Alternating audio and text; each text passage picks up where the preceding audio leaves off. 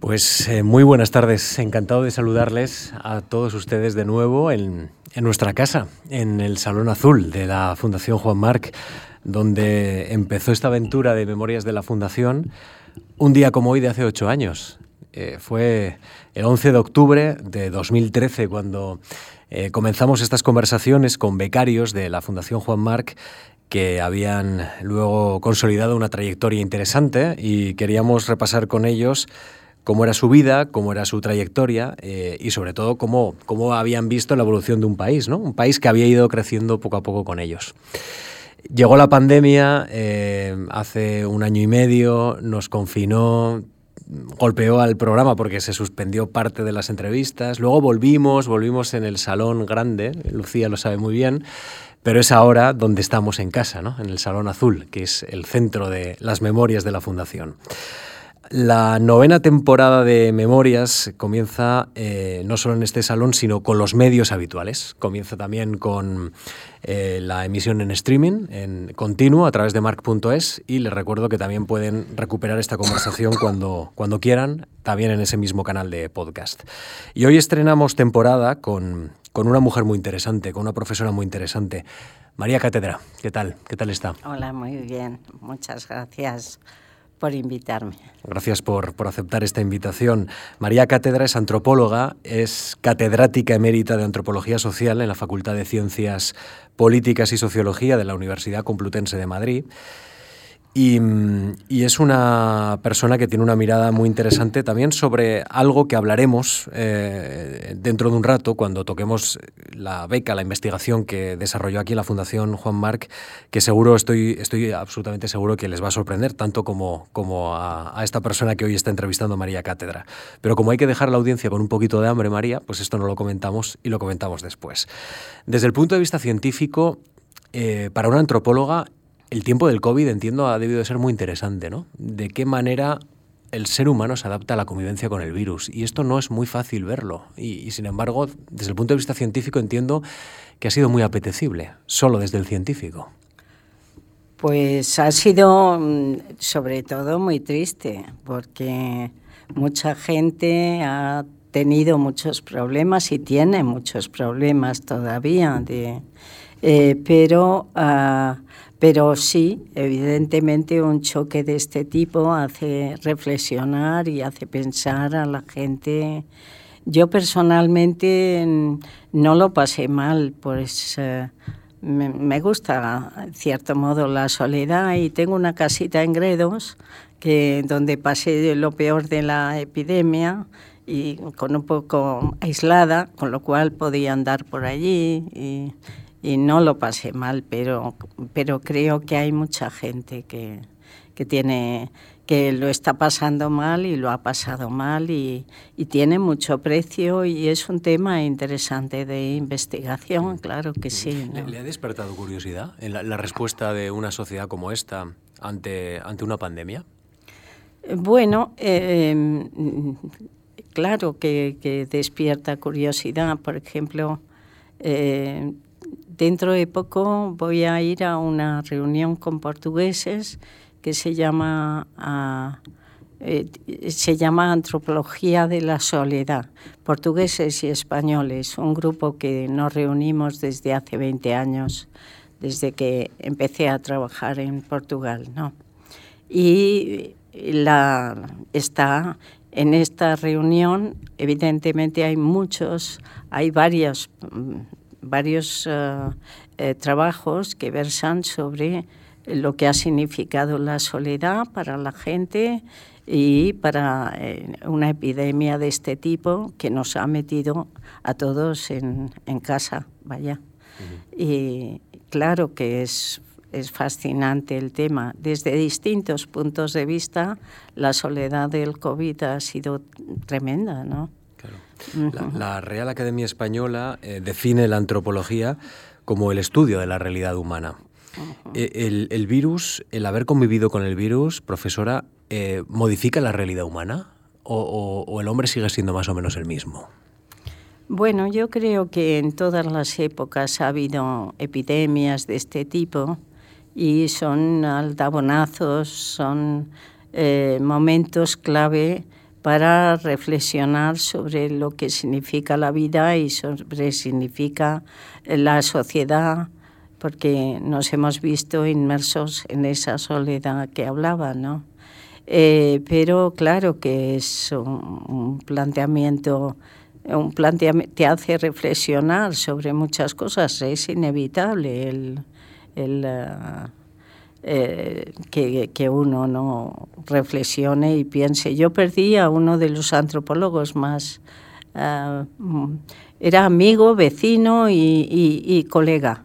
Y lo perdí al comienzo del COVID y fue, fue tremendo para el grupo de antropólogos, José Luis García se llamaba, y realmente fue una, una pena que se llevara una, una enfermedad tan, tan cruel como, como esa. ¿no?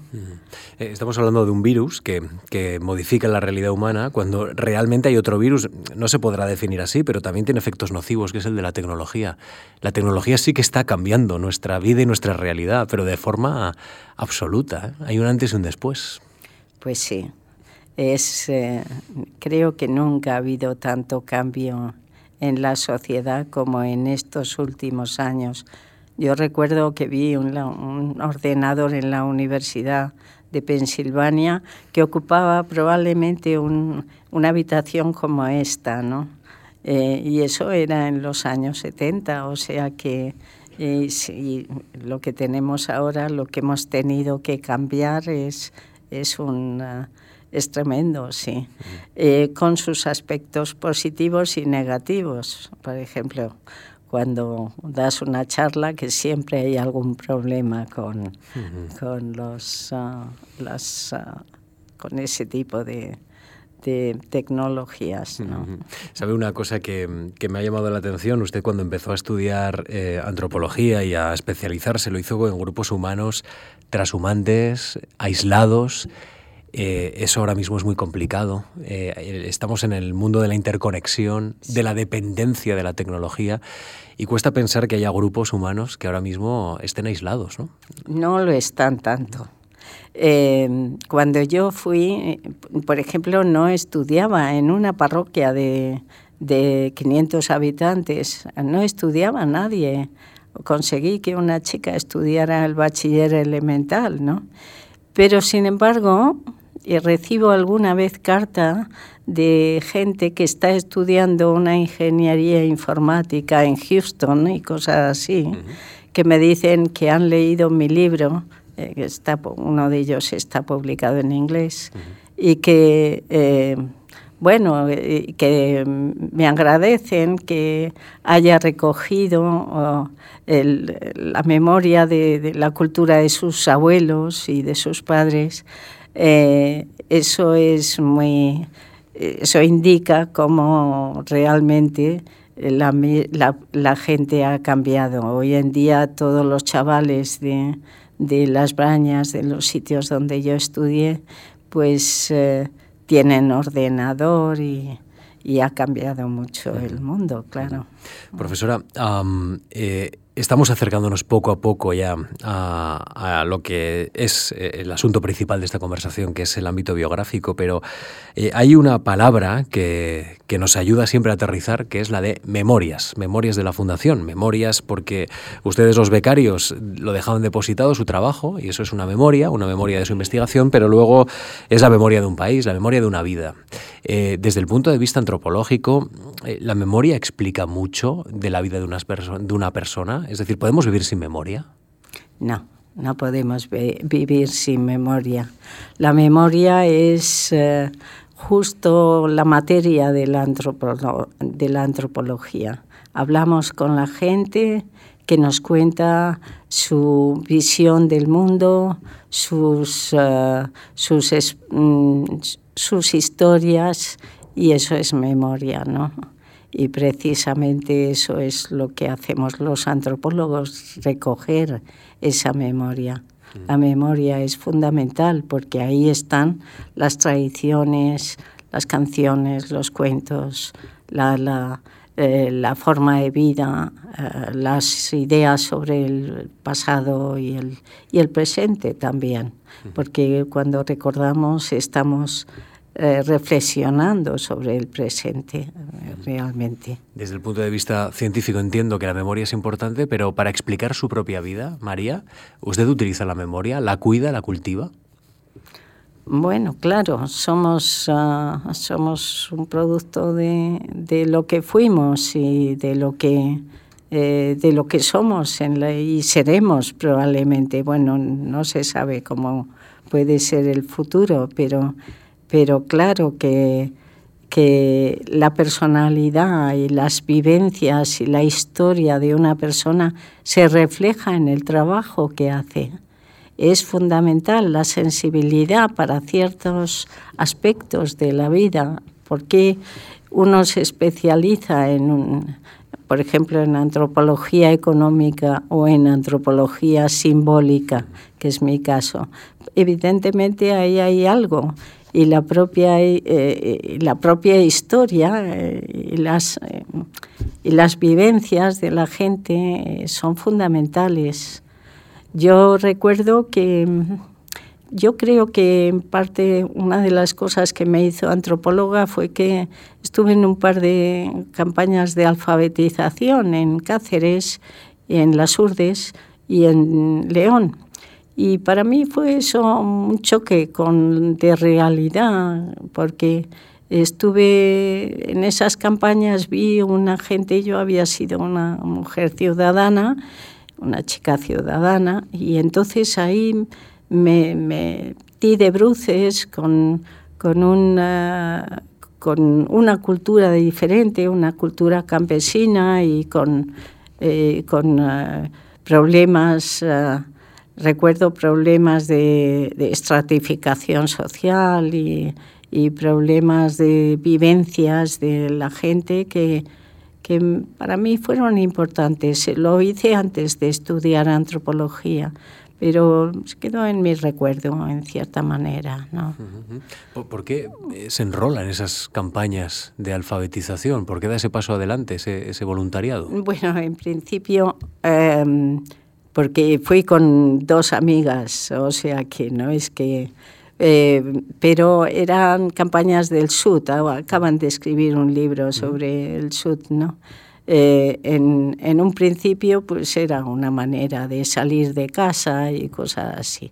Lo que pasa es que eh, pues para mí la vivencia fue importante. Quizá otras personas que venían de un ámbito rural lo fueran menos, pero para mí fue importante.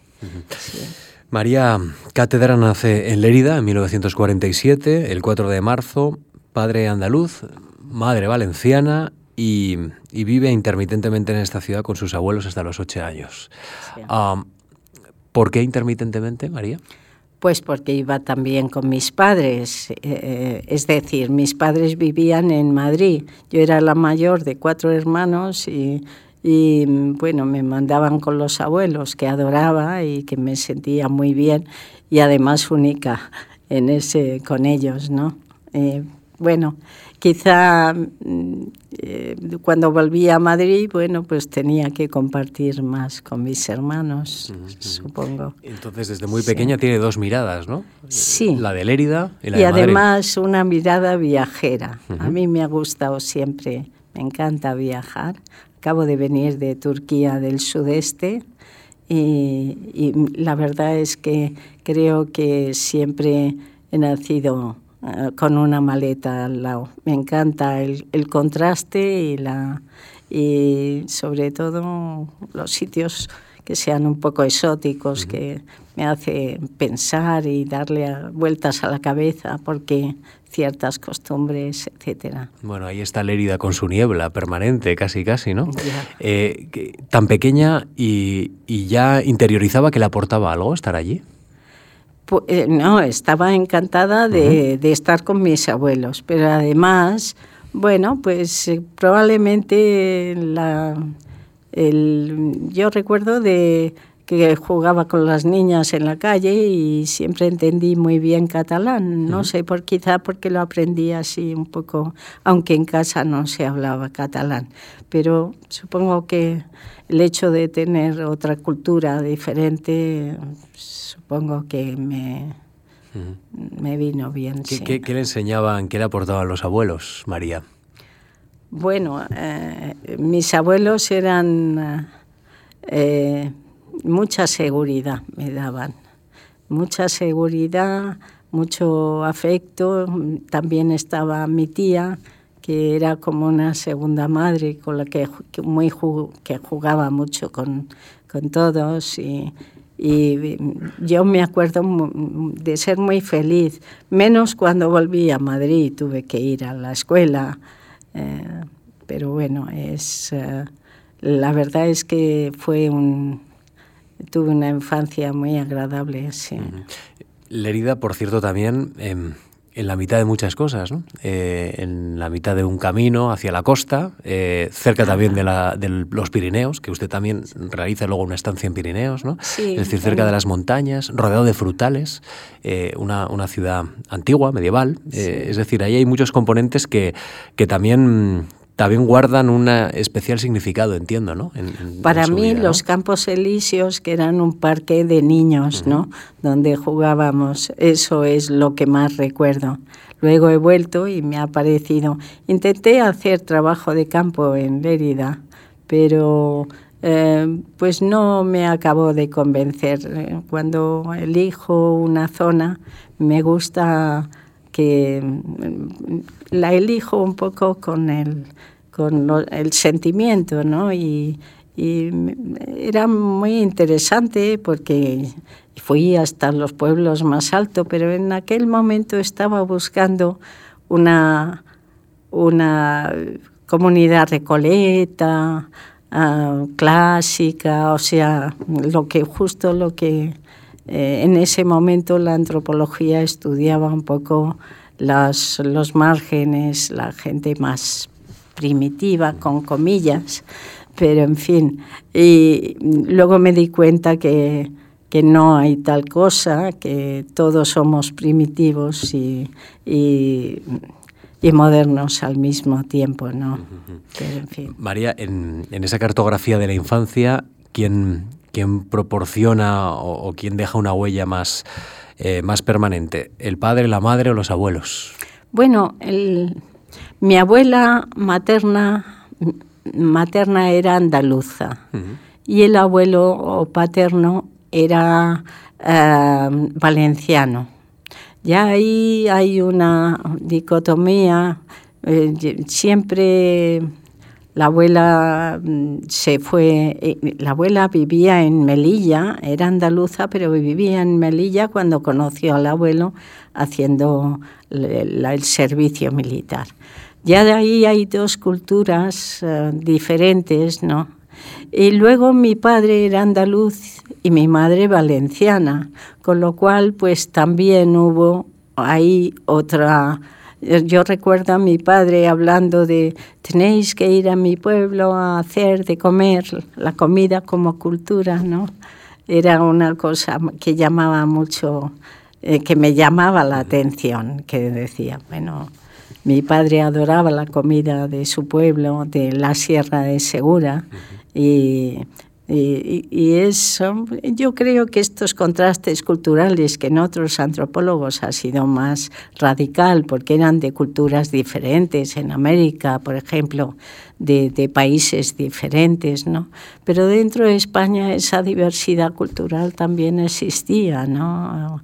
Y yo creo que eso te da cierta sensibilidad para las diferencias y para eh, explorar un poco la, las distintas culturas que había. ¿no? De, hecho, usted luego lo aprovecha muy bien, ¿no? Eh, le gusta Raymond, vive en Madrid, eh, entiende perfectamente el catalán, pero bueno, Raymond perfectamente no. Pero Raymond es valenciano. Pero entiendo. Es decir, que la diversidad, usted la, la estudia, le gusta, ¿no? La aprecia. Sí, sí. Podemos decirlo así. Eh, dígame, ¿qué recuerda de su tiempo de formación, de la escuela, de no sé si algún profesor, profesora, de, pues, ¿qué rastro deja em, eso?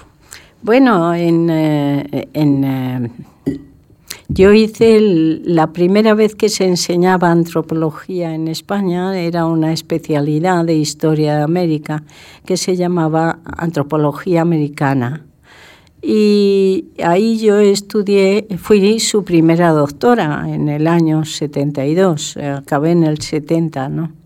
Y ahí estuvo un profesor que para mí fue fundamental, que fue Carmelo Lisón, recién venido de Oxford, y, pero también hubo otra gente, como por ejemplo me dio clase Manuel Alvar, el padre de, eh, que fue muy interesante su y también di algo de bueno la verdad es que la, eh, la especialidad esa prácticamente era historia de América.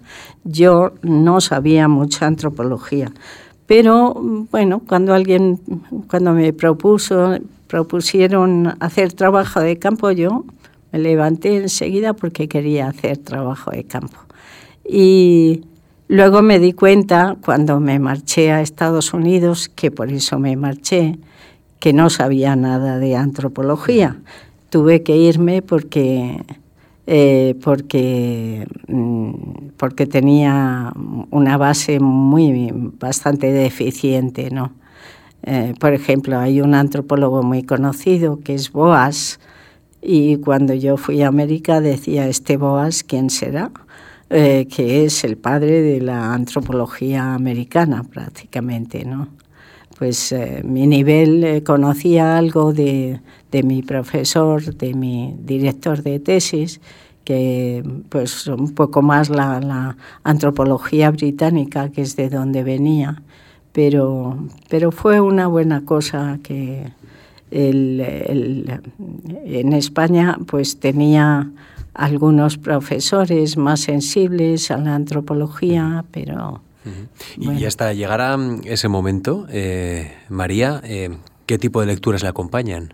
No sé si, si usted le gustaba leer de muy pequeña o fue una afición posterior. Sé que tiene pilas de libros, por lo menos para leer.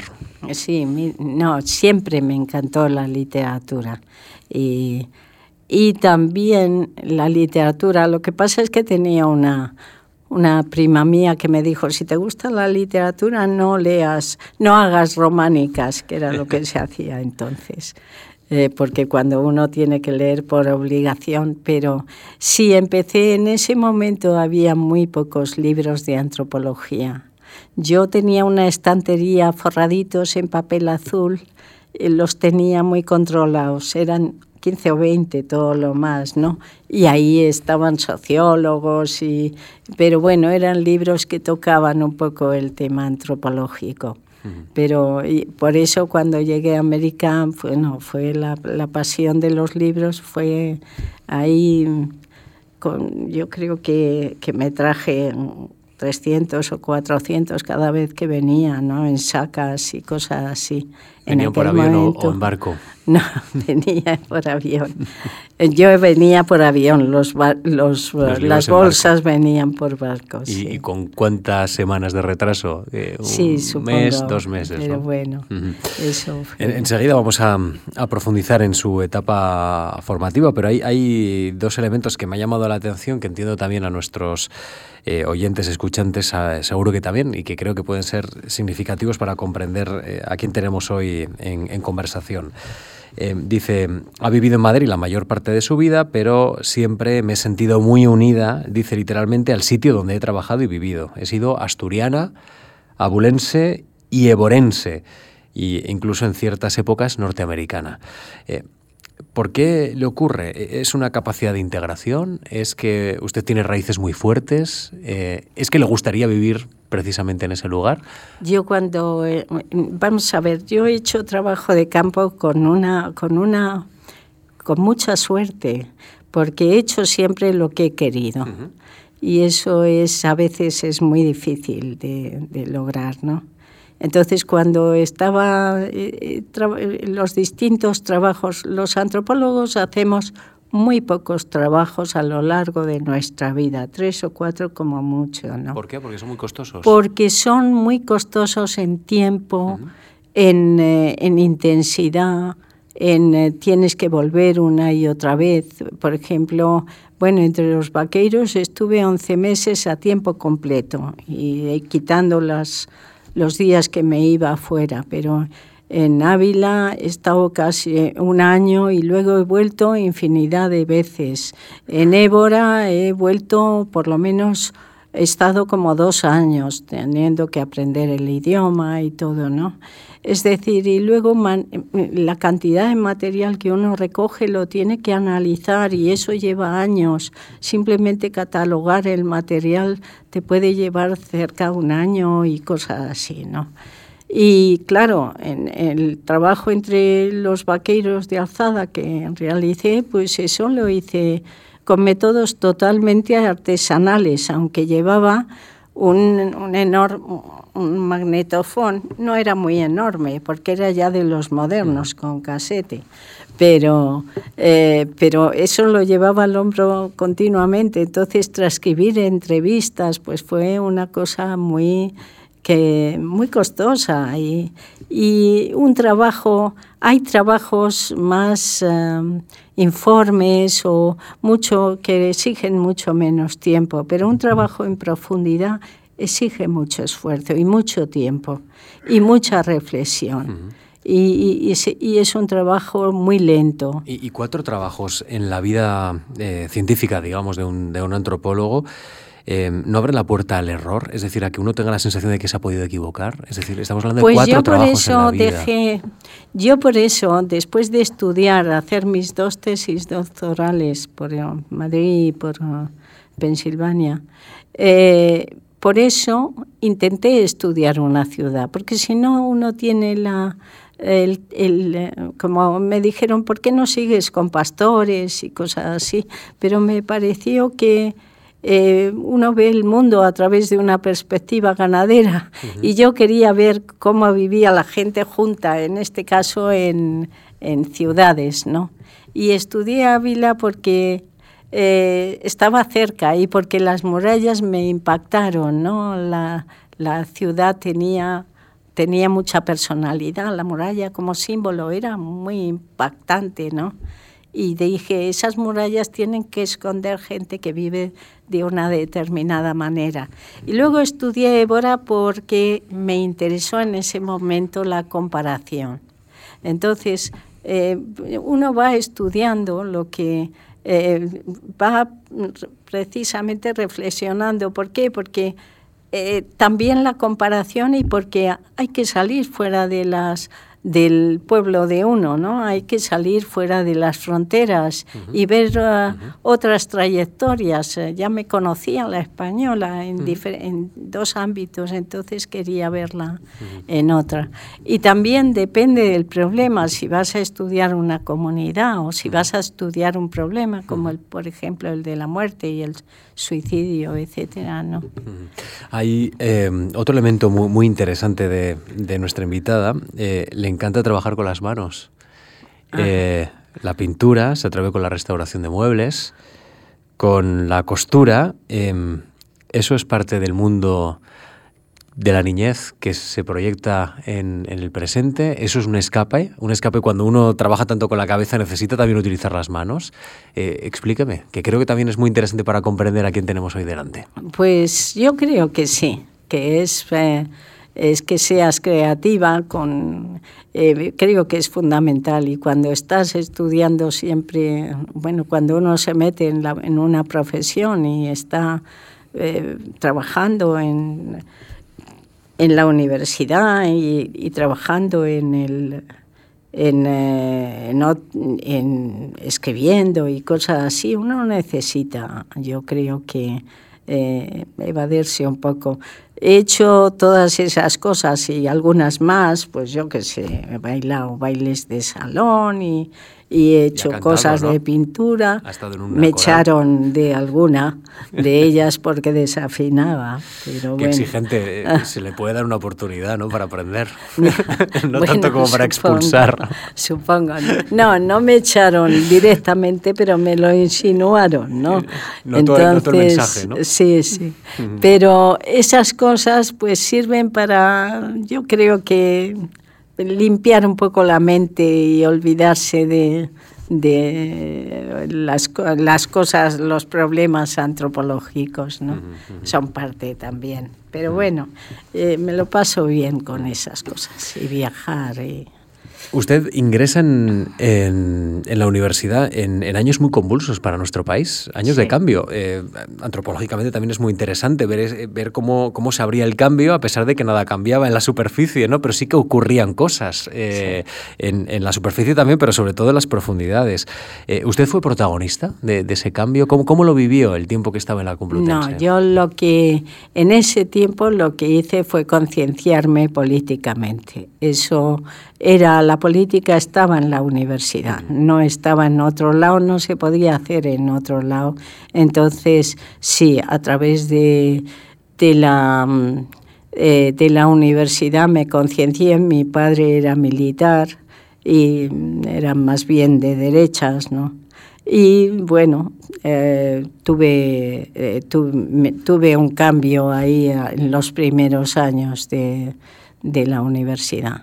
Y eh, pero y me fascinó y me fascinó también, pues yo qué sé, empecé a leer cosas sobre mujeres, por ejemplo, eh, a Betty Friedan, que acababan de publicarlo en español y, y me hice, bueno, no milité directamente, fui delegada de clase y en algún momento pues tuve eh, me metí en una cosa que se llamaba Pax Christi, que menos de Christi, pero más de Pax. Y, por ejemplo, quemábamos banderas americanas del Vietnam, recuerdo de eso, o hablar de los derechos humanos en, en la Peña de Francia, unas navidades, una Semana Santa, que pasé mucho frío, por cierto, pero eso fue todo lo que mi labor política, ¿no? Y lo que sí hice fue, eh, estuve tres años en el TEU, en, el, en, el, en un grupo de teatro de filosofía y, también era una actriz horrible. Eh, las comedias, las tragedias no salían comedias, o sea que, pero bueno, lo pasé muy bien en, allí. Llegamos a 1971. Eh, María, el momento en el que usted solicita una beca a la Fundación para desarrollar este proyecto, estudio antropológico social del Vaqueiro de Alzada en la zona occidental asturiana. Y para desarrollarlo, usted tiene una recomendación que entiendo si llega a cualquier fundación, no solo a esta, pues, pues es inapelable, la de Julio Caro Baroja. Pues sí. Eh, estoy muy agradecida a Julio Caro que escribió una carta en mi favor. Fui a verle a su casa, le expliqué que llevaba cuatro meses realizando trabajo de campo entre los vaqueros sin, eh, sin ninguna beca. Había pedido tres o cuatro, pero como me suspendían en griego y en latín, no daba la talla de... Em, tenía muy buenas notas en, eh, en antropología y eso, pero vamos, matrícula y eso. Pero no me, me, denegaron dos o tres, una en Lérida, otra en Asturias y alguna otra que pedí. Pero sin embargo, con la beca de la fundación fue, fue estupendo. Eh, estoy muy agradecida a la fundación que me ayudó cuando más lo necesitaba y a Caro Baroja por su apoyo en ese momento. Eh, pude comprarme un cochecito, volver ya con tranquilidad a Asturias a seguir haciendo mi, investigación doctoral y, bueno, fue magnífico. Cuando usted eh, dice en casa, me voy a las montañas de Asturias a estudiar a un grupo humano, ¿qué, ¿qué le dicen? Bueno, mm, mis padres me apoyaron, pero eh, claro, tenían poco de preocupación por mi futuro. Hay un chiste que dice eh, a un niño, cuando me preguntan qué quiero ser, yo les digo que eh, astronauta, porque ¿para qué voy a preocuparles diciendo que antropólogo? ¿no? O sea que, eh, pues eso es lo que encontré. En ese momento podía trabajar en un instituto o algo así, y sin embargo, pues elegí marcharme ahí a, las brañas. la verdad es que fue una decisión eh, que mis padres, mi madre era maestra Eh, no había ejercido, pero y mi padre valoraba mucho los estudios, con lo cual me ayudaron. Mm. Los vaqueiros de Alzada son un grupo de pastores trashumantes que viven desde hace siglos en las montañas occidentales asturianas, formando pequeños núcleos de población repartidos.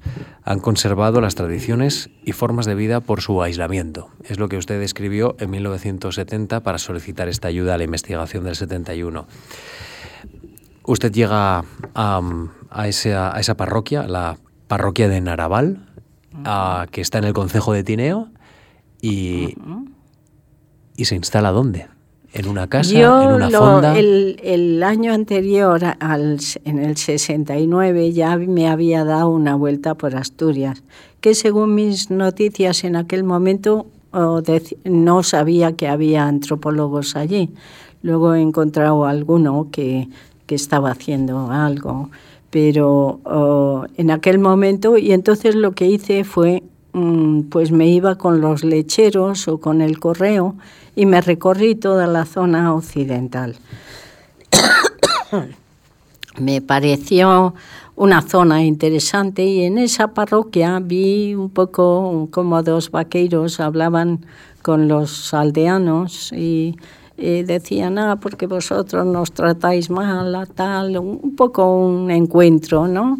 Y me pareció un problema interesante y al volver pues decidí que, que me iba allí me habían llevado allí un, un matrimonio y, eh, me entendí con la gente y, y, ya decidí en el año 70 pues decidí que iba para allá. Como no tenían maestra en aquel momento, yo dije que les ponía escuela, que es lo que dicen por allí, hasta que viniera su profesora y estuve tres semanas dando matemáticas, yo que dejé de entender en quebrados. En quebrados ya dejé de entender mucho, pero bueno, eh, hice lo que pude con los chavales, iba por las mañanas, les daba clase a 30 niños de diferentes edades.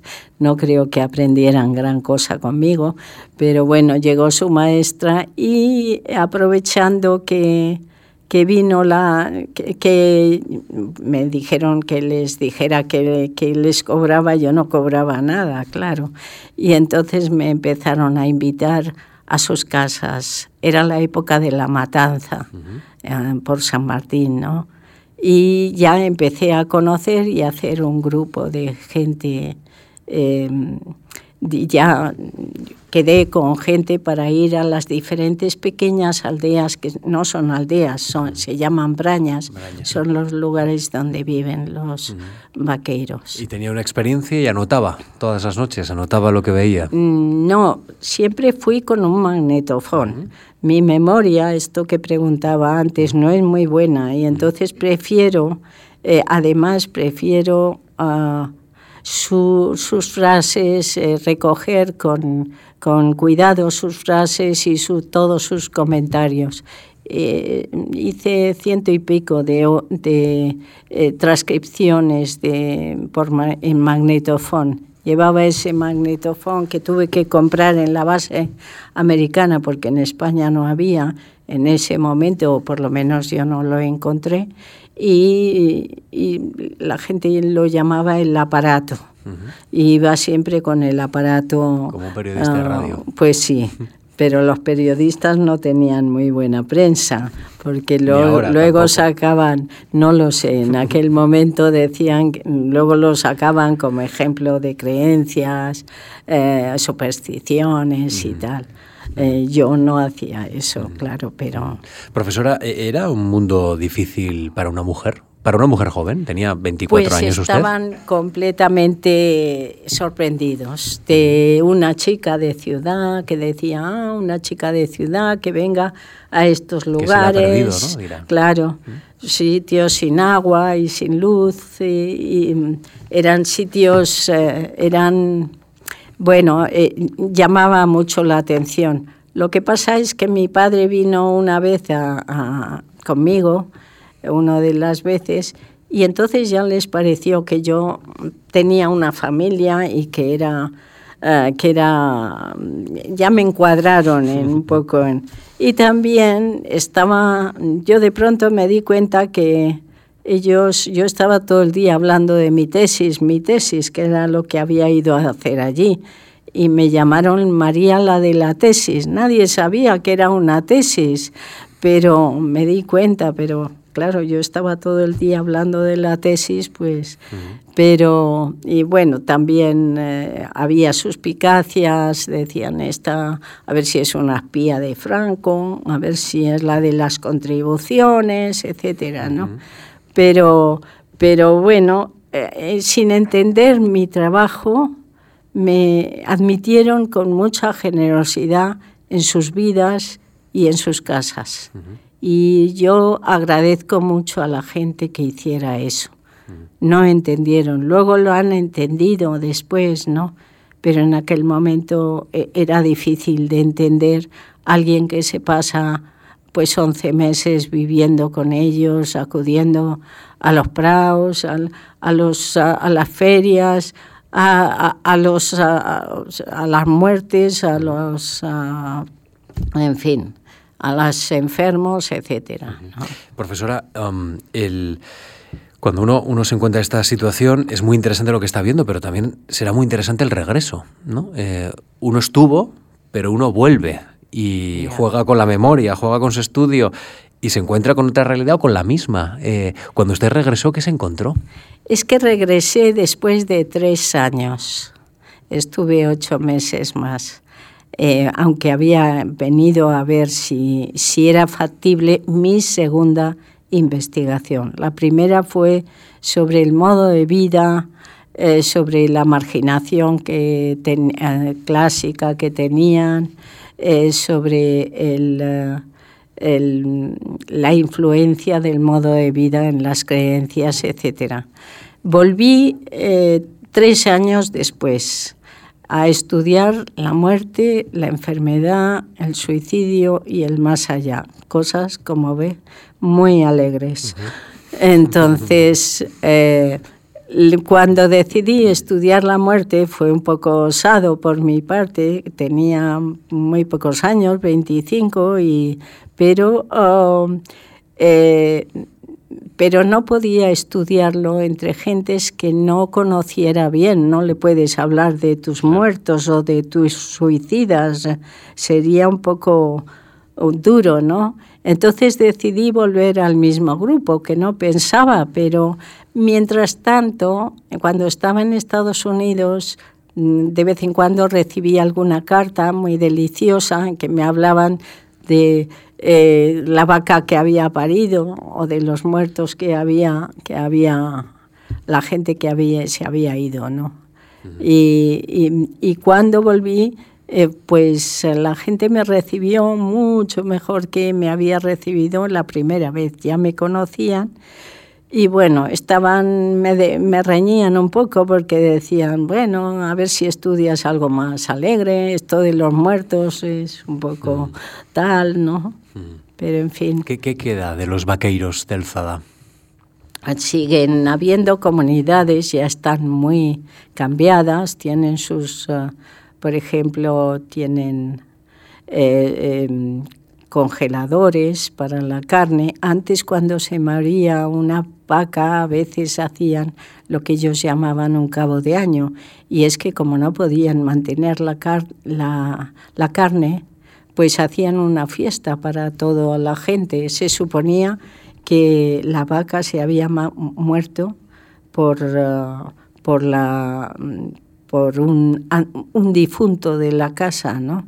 Y entonces lo que hacían era repartir esa carne entre los pueblos, eh, el pueblo y los pueblecitos eh, de alrededor, ¿no?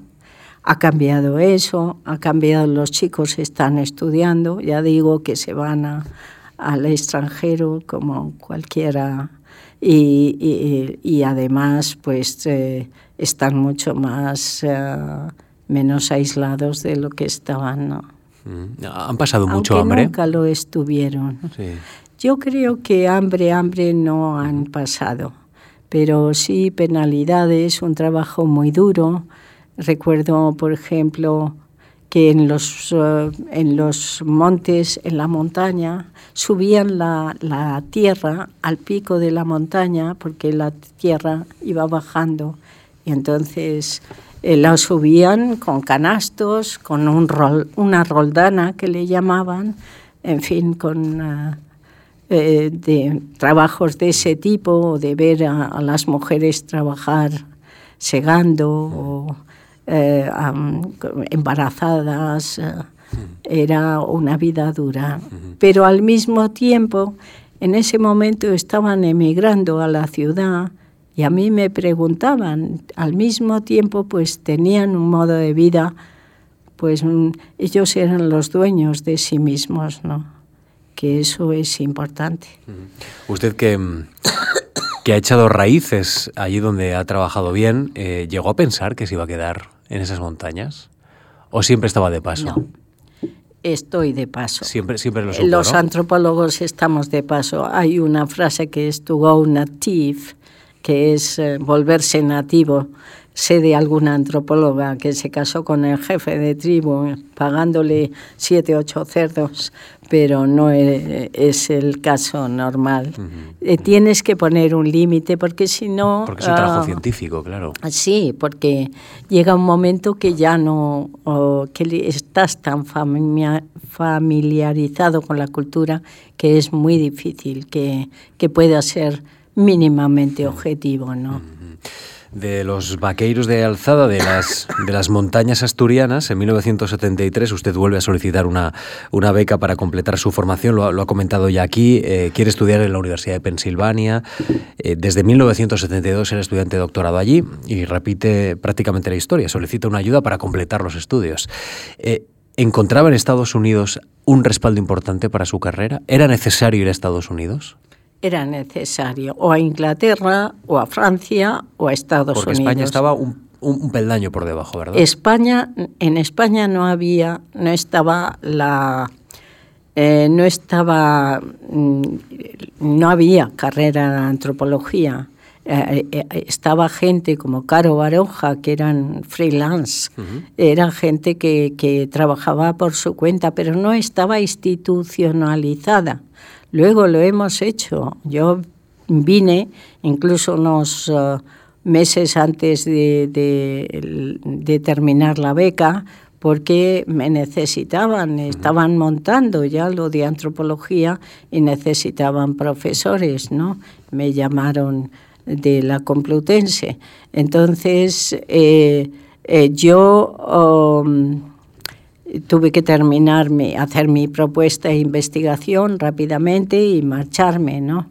En aquel momento no había posibilidad ni de libros, no tenías libros, no tenías eh, conocimiento, no había profesores, eh, más que pues eso, estaban un par de Lisón, estaba Caro Baroja, pero no, no había, estaba en, Barcelona también había un núcleo que empezaba, empezamos todos en Madrid y Barcelona más o menos al mismo tiempo, pero nos tuvimos que formar.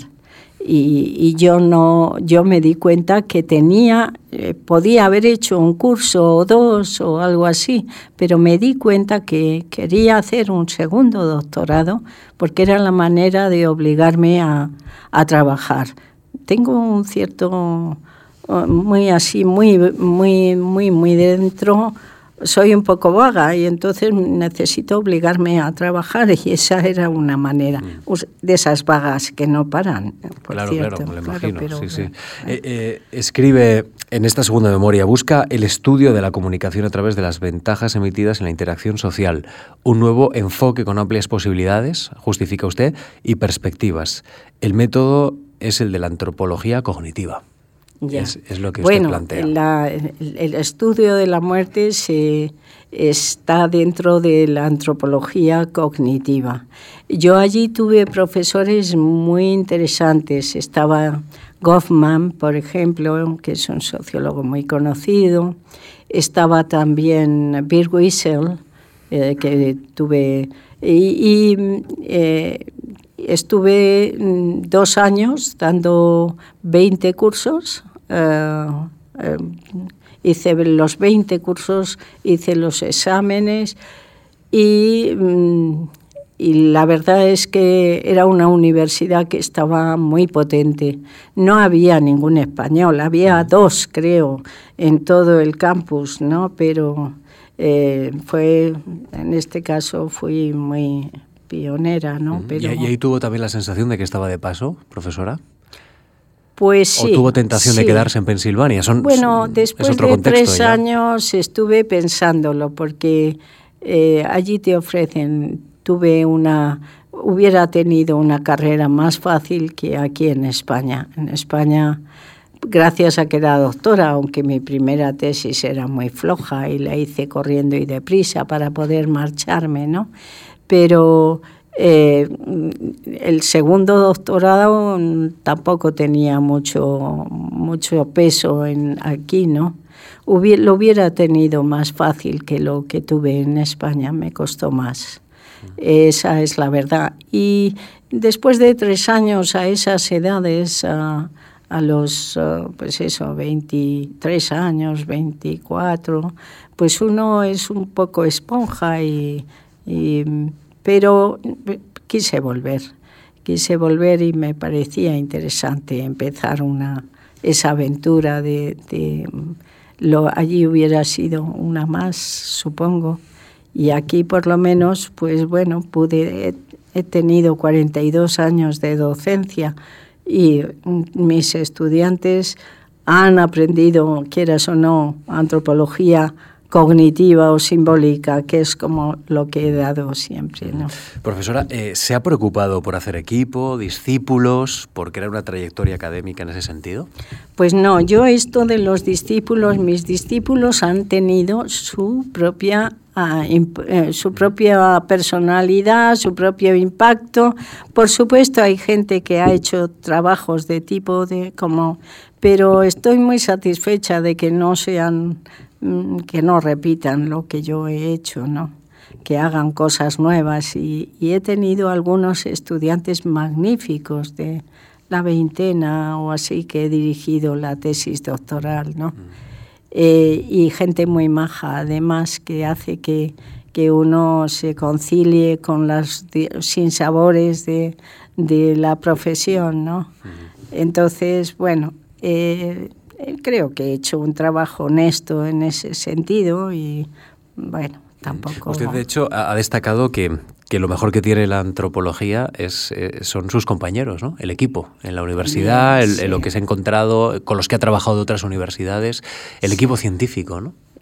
Lo más importante creo que son los afectos, pero no solo en antropología, sino en cualquier profesión creo que es lo que hace que yo, yo siempre digo que he hecho currículum por amor, por, por afecto a mis compañeros que me decían, María, escribe algo.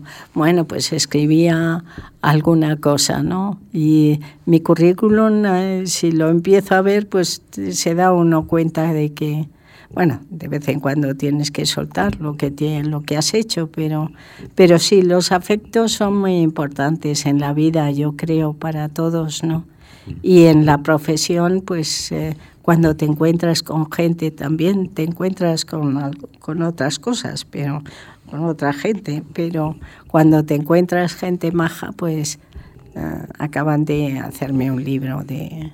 Eh, de regalarme un libro de homenaje eh, hace poco, pero bueno. Sí, muy importante. Bueno, su carrera ha sido muy brillante, lo, hemos comentado aquí, y entre sus publicaciones hay, muchas, pero bueno, vamos a señalar algunos. Eh, pueden destacarse Vaqueiros y Pescadores, dos modos de vida, del año 1979, con Ricardo San Martín Arce, Un santo para una ciudad, ensayo de la antropología humana, eh, para entender las murallas de Ávila, una mirada desde la historia y la antropología, junto a Serafín Tapia, La mirada cruzada en la península ibérica. Es un libro reciente en la que desarrolla otra de sus grandes preocupaciones. Nos ha mencionado Ébora, ¿no? Pero, pero me ha parecido muy interesante también esa manera en la que plantea que, pese a su cercanía geográfica, Portugal y España muestran a muchos niveles una significativa distancia. Eh, y, y esto sí que es sorprendente porque estamos muy cerca, ¿verdad? Claro. pero mm, eso es un lugar común, casi todo el mundo habla de eso, que hemos estado. Yo creo que las dictaduras lo que hacen es eh, estimular el nacionalismo, ¿no? Y entonces eh, se vivía, además, eh, bueno, hay, hay, yo no sé si es verdad, creo que sí, lo he visto en algún periódico pues Franco hizo un documento que decía eh, cómo conquistar Lisboa en 24 horas o algo así. Con lo cual, pues eh, ya nos podemos dar cuenta de por dónde andaba. Mm, yo me encontré, fue una cosa curiosa, con que cuando fui a Portugal me encontré con que eh, éramos el enemigo histórico cuando yo siempre me había considerado amigo histórico, porque me encanta Portugal, me encanta la gente, eh, eh, bueno, y es la idea de, desde el siglo XVI hay una idea, hay una, escribí algo sobre la imagen del otro, ¿no? De, que somos los, uh, los invasores, un poco los machotes, frente a, a los portugueses que son más más eh, femeninos en cierta forma, más dulces, etcétera, ¿no? Pero sí, es, eh, eh, fue, me di cuenta que no conocía a mis colegas portugueses y por eso hice esa reunión que, que ya lleva 10 libros y 10 sesiones o en Portugal o en España y que nos encontramos mm, de vez en cuando, pues eso, cada dos años, eh, un grupo de 30 personas, españoles, portugueses, y nos vamos conociendo un poco. Hemos hecho muchos amigos en estos 20 años, ¿no? María, ¿en qué, está trabajando ahora mismo? ¿Qué, ¿Cuáles son sus intereses? Pues estoy terminando el libro de Évora. Es un libro que mm, he publicado bastantes artículos, pero estoy eh, organizando un poco un temario sobre Em, sobre dos cosas. Una, el tema del patrimonio em, y otro, el tema de eh, la mitología de las ciudades, que es un tema que me interesa mucho últimamente. ¿no? Eh, estoy terminando ese libro y hago otras cosas también, de cuando me lo piden, pues, eh, por ejemplo, estoy viendo algo sobre, sobre la los ancianos y la exclusión de, territorios y cosas así, ¿no? Mm. Pero bueno. Pues María Cátedra, ha sido un placer saludarla, conocerla, poder conversar con usted en este inicio de, de la novena temporada de Memorias de la Fundación, que se dice pronto. Nueve, nueve años, ocho años exactamente, novena temporada es la que estamos comenzando ahora y, y, esto ya tiene memoria, es decir, ya la memoria de la Fundación tiene memoria, así que ya por lo menos tenemos una, una trayectoria en ese punto. Eh, le quiero agradecer que haya venido hasta la Fundación Juan Marc y nos haya prestado su, su tiempo y su mirada y sus palabras sobre, sobre su vida y sobre el tiempo también muy interesante que ha vivido nuestro país. Pues Gracias, María. Íñigo, yo le quiero agradecer su, profesionalidad, me he sentido muy bien aquí y, además eh, la pertinencia de sus preguntas que veo que se ha currado el, bueno, el tema. y, quiero decir que no sabemos mucho de antropología, que, si usted conversa con un antropólogo seguro pues que sacará más jugo de toda esta da conversación. mucho gusto hablar con usted. Gracias, de verdad. El próximo 15 de, noviembre estará con nosotros eh, Juan Navarro Valdevej, el arquitecto, pintor y muchas más otras cosas aquí en, la Fundación Marc, que también fue becario. Así que le invito a seguir esa conversación aquí o a través de el continuo o en marc.es. Así que le esperaremos. Gracias, María. Ha sido un placer. Gracias. Gracias, Gracias a todos ustedes.